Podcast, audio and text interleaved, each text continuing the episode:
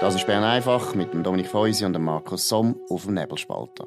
Der Podcast wird gesponsert von Swiss Life, ihrer Partnerin für ein selbstbestimmtes Leben. Das ist Bern einfach an dem 25. Oktober 2021. Dominik Feusi und Markus Somm. Dominik, was läuft in Bern? Ja, wir sind immer noch an der Nachwehen von dieser Demonstration vom Samstag, von den Massnahmenkritiker oder sagen wir den Gegner von dem Zertifikat, wo dazugehört.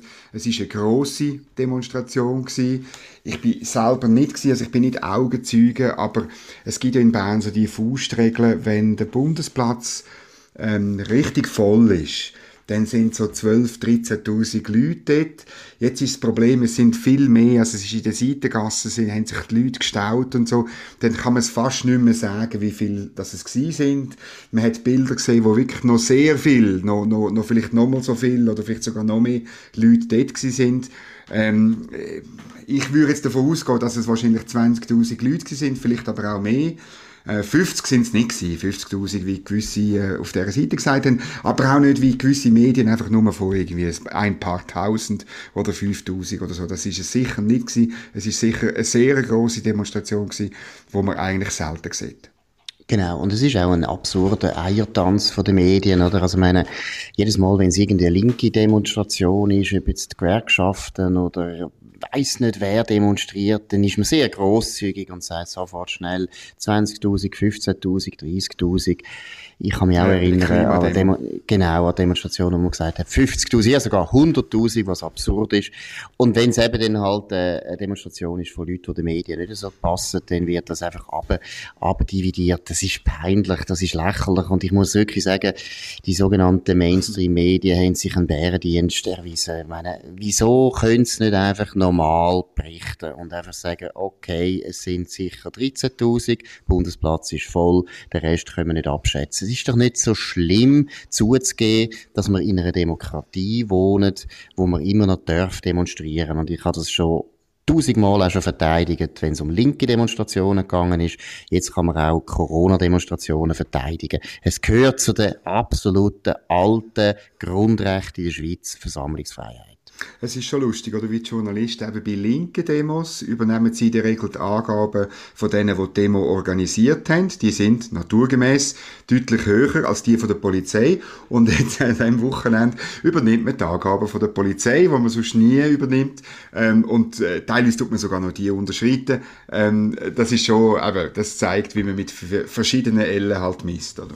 Ja, und man sieht auch, dass man die Leute genauso trifft, wie man sie will treffen, oder? Ich meine, du und ich wissen es, wir sind da als Neberspalter äh, auch exponiert. Wir haben sehr viele Leute, die uns äh, genau aus dem Grund auch abonnieren und lesen, weil wir sehr Corona-Massnahmen kritisch sind.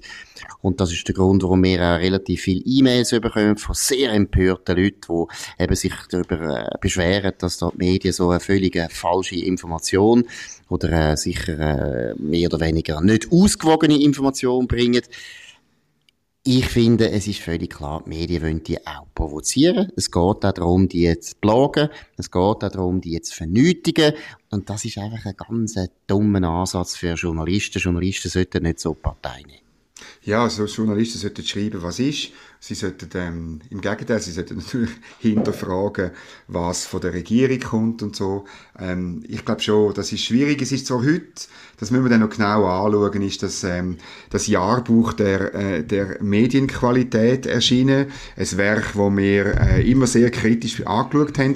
Dort wird behauptet, das Vertrauen ähm, in die Medien sei gestärkt worden. Ich zweifle das an. Mich nimmt wirklich Wunder, habe es noch nicht können verifizieren, wie man genau gefragt hat. Es ist für mich schon klar, oder, dass man in Krisensituationen ähm, den Medien ein Stück weit vertraut. Aber ob man ihnen auch vertraut, wenn es dann um die politische Auseinandersetzung geht, das bezweifle ich doch sehr.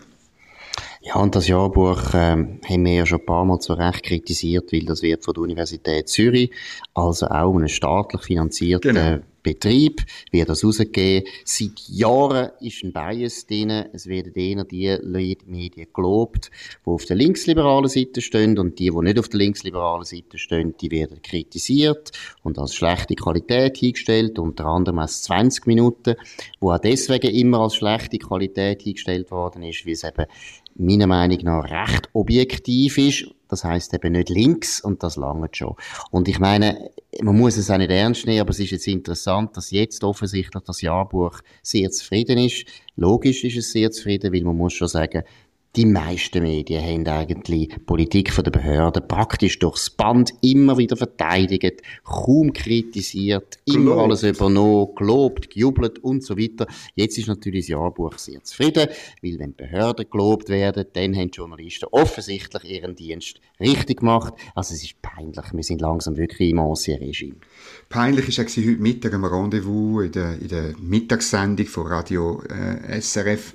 Ich hätte fast es gesagt immer noch ähm, hat äh, ähm, der zuständige Professor können drei Minuten lang sagen, wie wichtig eben das Mediengesetz äh, ist für die Medien, dass man eben das Marktversagen hat und dass man darum dem müsse zustimmen.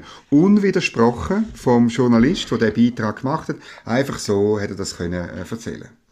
Ja, und es zeigt ja eben, dass eben die, der Professor und die, das Institut, wo die, die Umfragen machen, einfach einen unglaublichen Bias haben. Dass sie mhm. schon wieder Partei genommen haben. Wie soll man so einem Jahrbuch trauen, wo in so einer, meiner Meinung nach, wichtigen Frage, oder? Wie soll man die Medien unterstützen, wenn überhaupt so Partei nimmt, ist völlig klar. Auch wieder Partei genommen für den Bundesrat, für die Mehrheit vom Parlament, für eine Verstaatlichung der Medien.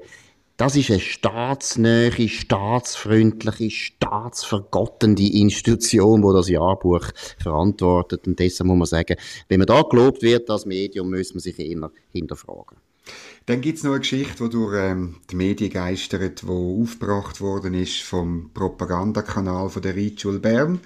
Ähm, die haben nämlich ähm, ein Foto ausgraben aus einem Telegram-Chat von Massnahmenkritikern. Dort drauf sieht man einen Mann mit einer Leuchtweste, wo Police drauf steht wo ähm, so eine Treichel, also so äh, Schultern, also rechts ein Treichel, links ein Treichel, der Treichelträger steht nebendran und eine Kollegin von dem ähm, äh, sei ein, äh, ein Verkehrsorganisator im Auftrag von der Polizei, die die dann auch noch ähm, dabei. Das sei doch ein riesiger Skandal, die Verbrüderung eben von der Polizeiorgan mit den Treichler an dieser Demo.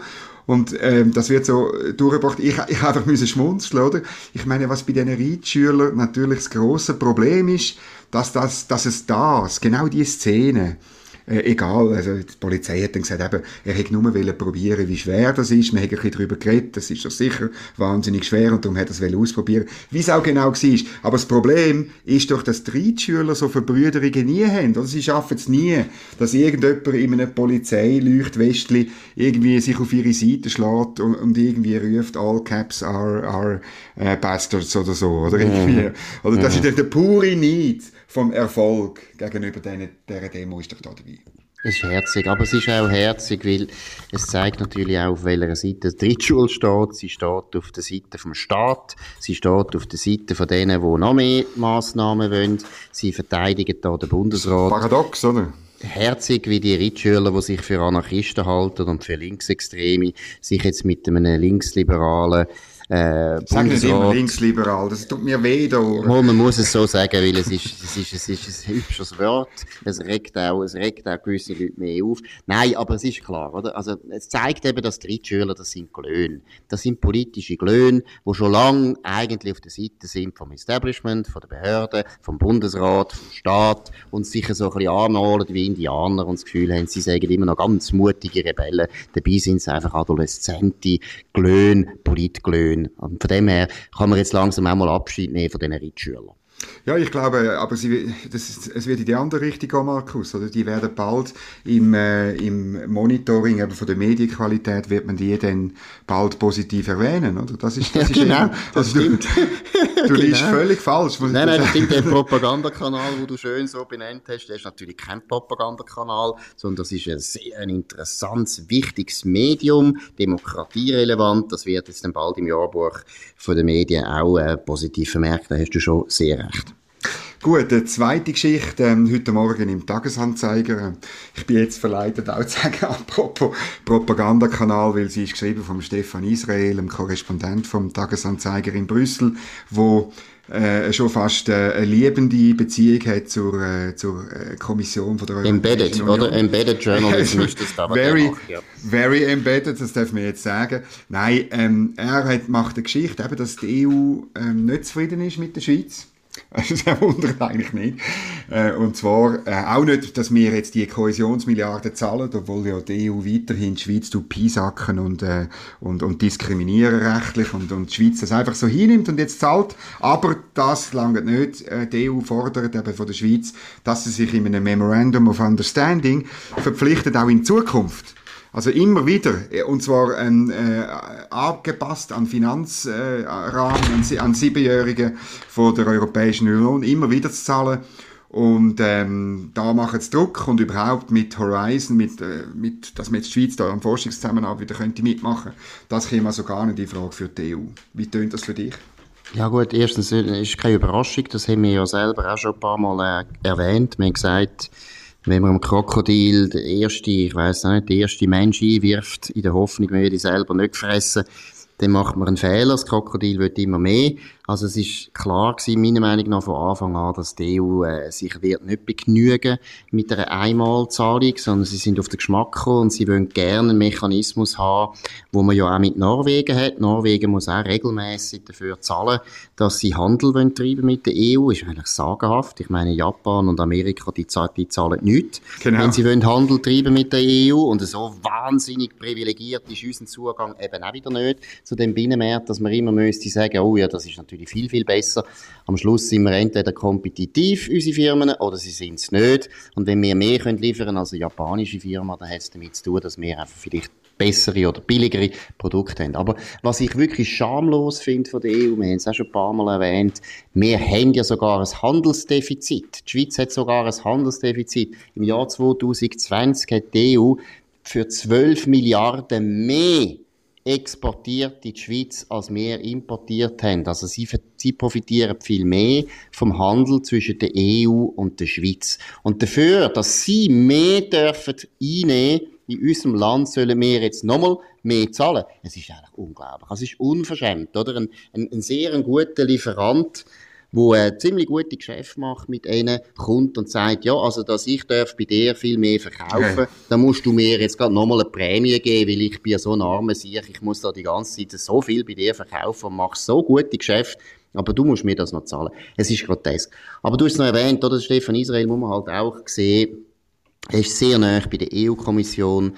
Das ist seine Stärke, aber das ist auch ein bisschen sein Schicksal. Er erwähnt nämlich mehrere Länder, wichtige Mitgliedsländer, wie zum Beispiel vor allem Deutschland, wollen das nicht. Die wollen jetzt so schnell wie möglich, dass die Schweiz wieder mehr oder genau. weniger genau. beim Horizon-Programm kann mitmachen kann. Das haben wir auch schon ein paar Mal erwähnt, weil halt der Forschungsplatz Schweiz ist eben ein wichtiger Platz und man will gar nicht auf den verzichten. Und das Gleiche gilt ja für unseren Markt. Wir müssen auch mal von unserem Binnenmarkt reden. Unser Binnenmarkt ist eben sehr interessant für die EU. Sie können dort ihre Produkte gut verkaufen, so sehr hohe Preise. Das ist ja der Grund, warum alle die Handwerker im süddeutschen Raum unbedingt das Rahmenabkommen haben wollen, damit sie unbedingt viel Lichter genau.